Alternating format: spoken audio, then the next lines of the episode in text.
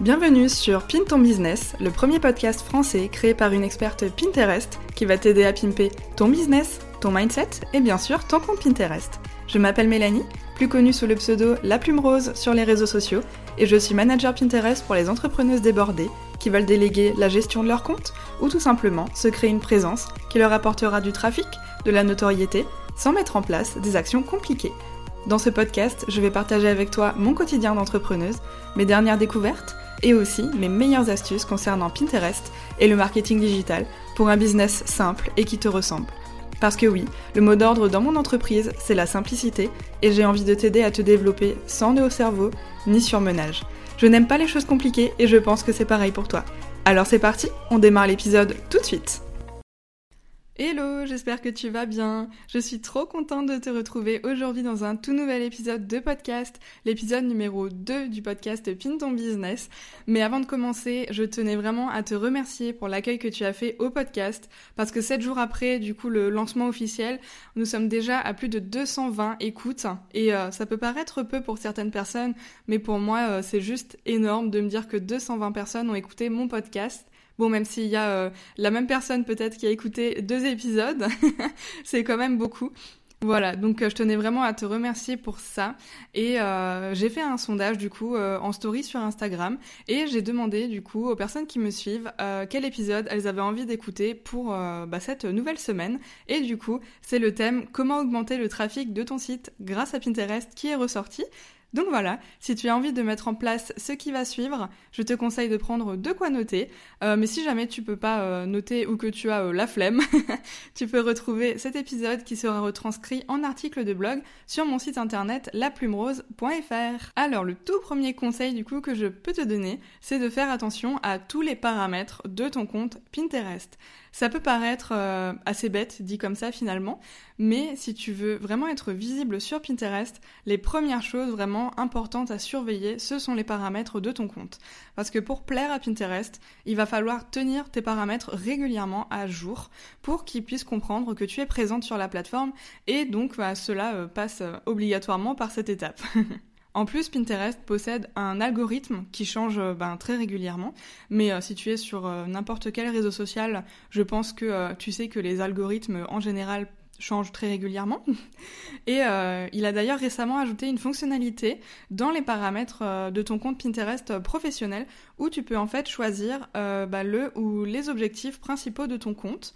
Et il y en a cinq au total. Et toi, tu peux en sélectionner trois différents. Et c'est ça qui est chouette parce que Pinterest peut du coup te mettre en avant pour diverses raisons. Donc dans ces options, tu vas pouvoir retrouver l'option vendre plus de produits, générer plus de prospects pour ton entreprise, générer du trafic sur ton site internet, créer du contenu sur Pinterest pour augmenter ton audience et développer la notoriété de ta marque. Alors si t'as pas encore pris connaissance de ces nouvelles options, je te conseille vivement d'aller directement dans les paramètres de ton profil Pinterest et d'en sélectionner trois. Ça, ça servira du coup en fait euh, tes différents objectifs avec Pinterest et ça va également l'aider à te mettre en avant par rapport à ce que tu cherches avec ton compte, mais également à ce que cherche en fait finalement l'utilisateur et ça va vraiment booster ta visibilité et aussi et surtout la conversion de ton compte parce que finalement avec Pinterest ce qu'on cherche ben c'est la conversion pour avoir du trafic. D'ailleurs si tu veux plus d'astuces de ce côté-là, je te conseille d'aller télécharger mon tout nouvel ebook gratuit que tu peux retrouver directement dans la description de cet épisode de podcast. Dedans il y a plein d'astuces que je te donne notamment à ce sujet. Du coup si tu veux en découvrir plus, rendez-vous dans la description. Ensuite, le deuxième conseil, c'est de créer des visuels qui donnent envie de cliquer. J'ai l'impression de répéter ça tout le temps partout, mais au final, c'est super important parce que si tu ne donnes pas envie de cliquer bah, à ton visiteur finalement, tu n'auras aucun résultat. Et nous, ce qu'on veut bah, avec notre compte Pinterest, c'est bien entendu d'avoir de très très bons résultats. Si tu me suis pas encore sur Instagram, je te conseille de le faire car euh, bah, je partage beaucoup beaucoup de contenu à propos de Pinterest euh, dedans et euh, j'ai d'ailleurs publié un carrousel il y a quelques jours sur le sujet donc si tu veux le retrouver, rendez-vous sur mon compte Instagram laplumerose.fr. Pour moi, créer un visuel qui donne envie de cliquer aux visiteurs, c'est vraiment juste la base, car sans clic, bah, tu n'auras pas de trafic vers le lien que tu as partagé dans ton épingle. Pour rappel, une épingle, c'est une publication avec un visuel au format vertical, 1000 par 1500 pixels, un titre, une description et aussi un lien de redirection. Je sais que beaucoup de personnes ont envie de faire de beaux visuels avec leur branding, leur personnalité, des titres avec des typographies vraiment hyper originales, etc mais il faut aussi penser à ce que l'utilisateur a envie de voir et aime surtout.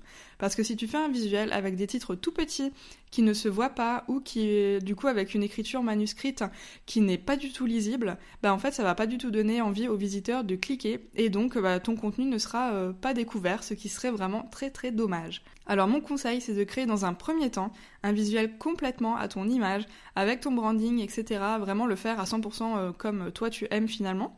Et ensuite, tu regardes ce qui peut être amélioré, notamment au niveau du titre et de l'accroche, et tu mets en fait euh, tout ce qui peut être mis en avant en avant, et euh, pour pouvoir convertir en fait au maximum les visiteurs de Pinterest et du coup les transformer en lecteurs sur ton site internet ou euh, les transformer en visiteurs de ton profil Instagram, LinkedIn, etc. Parce que oui, je te le rappelle, tu peux aussi promouvoir tes réseaux sociaux sur Pinterest. C'est ça qui est trop génial. Ensuite, prochaine astuce, c'est du coup d'attirer du trafic sur ton site internet en partageant du contenu à forte valeur ajoutée sur ton compte Pinterest. La valeur, tout le monde adore ça, et Pinterest aussi, bien évidemment. Si tu écris des articles de blog, tu as forcément du beau contenu à partager sur la plateforme, et si en plus tu partages du contenu qui répond à une problématique, et notamment à celle de ton client idéal, bah tu as tout gagné finalement. Quand tu écris des articles de blog, le référencement peut énormément t'aider à développer ton compte Pinterest parce qu'il va venir piocher les métadonnées de ton article de blog pour booster le contenu que tu auras rédigé également sur Pinterest et c'est là toute la puissance du référencement. En partageant beaucoup de valeur, tu vas pouvoir fidéliser les lecteurs et même leur donner envie de s'abonner, soit à ton profil Pinterest, soit à un de tes tableaux. Et par la suite, cette personne, en fait, qui va donc être un abonné de plus, va pouvoir retrouver dans sa catégorie abonnement, lorsqu'il va programmer son compte, ben, tes derniers contenus et du coup pouvoir consommer ton nouveau contenu facilement sans devoir faire euh, 3 tonnes de recherche sur Pinterest. D'ailleurs, au moment où j'enregistre cet épisode de podcast, Pinterest est en train de faire tester à quelques bêta-testeurs les épingles story, qui sont un peu la même chose que sur Instagram finalement. Et euh, ça fait quelques jours que euh, je suis en train de tester le format et euh, je dois dire que c'est vraiment efficace pour partager ces articles, mais aussi des astuces supplémentaires pour apporter encore plus de valeur aux visiteurs et donner envie du coup de venir sur ta page et de consommer ton contenu. Ce qui est cool, c'est que tu peux repartager donc tes différents articles, tes dernières publications Instagram, LinkedIn, etc mais tu peux aussi partager euh, quelques astuces supplémentaires sans forcément euh, inciter la personne à consommer un, euh, un dit contenu en fait, et juste apporter de la valeur en écrivant un texte sur un fond de couleur. Pinterest essaie vraiment de mettre en avant ça, et il essaye aussi de plus en plus de se transformer un peu en, en réseau social, mais bon, pour que ça arrive au niveau d'Instagram, il y a encore beaucoup de boulot. Ensuite, tu vas pouvoir aussi attirer de nouvelles personnes sur ton site internet grâce à Pinterest en partageant régulièrement des épingles dites fraîches. Je fais des gros guillemets avec mes doigts, mais euh, comme tu ne vois pas, ça sert strictement à rien. mais euh, je vais t'expliquer ce qu'est une épingle fraîche de la façon la plus simple possible. Une épingle fraîche, c'est une épingle nouvelle en fait que tu vas ajouter sur ton compte Pinterest. Ça peut être deux choses. Soit ça peut être un nouveau visuel que tu as créé mais pas encore partagé avec un lien qui existe déjà sur Pinterest mais qui n'a jamais été rattaché à ce bah, nouveau visuel que tu vas partager. Soit ça peut être un ancien visuel que tu as déjà partagé sur Pinterest, mais avec un nouveau lien de redirection qui n'a encore jamais été partagé sur la plateforme. Je vais te donner un exemple, ça va être beaucoup plus parlant je pense. Supposons donc que tu as mis en ligne un nouvel épisode de podcast et que tu veux en faire la promotion. Sur Pinterest, tu vas tout d'abord partager le lien de ton article de blog, qui est la retranscription donc de ton épisode de podcast avec un nouveau visuel. Donc jusque là, tout est nouveau. Ensuite, tu vas pouvoir remettre en avant cet épisode de podcast, alors tu peux repartager le même visuel, mais au lieu de partager le lien de l'article de blog, donc un combo qui existe euh, déjà finalement, tu peux tout à fait rattacher à ce visuel le lien direct vers ton podcast. Donc ça va te donner en fait un visuel déjà existant, mais un nouveau lien de redirection donc une épingle fraîche. Deuxième exemple du coup, tu as déjà partagé un visuel avec le lien de ton article de blog. Tu peux par la suite créer un nouveau visuel et le partager sur Pinterest avec le lien de ce même article. Nouveau visuel plus lien déjà partagé égale épingle fraîche. Je pense que maintenant tu as compris le principe. Mais si jamais c'est vraiment pas clair, n'hésite pas à venir m'écrire en DM Instagram, mon pseudo laplumerose.fr, euh, pour que je puisse t'expliquer un peu tout ça en détail et euh, t'aiguiller si jamais tu as besoin d'un peu plus d'aide.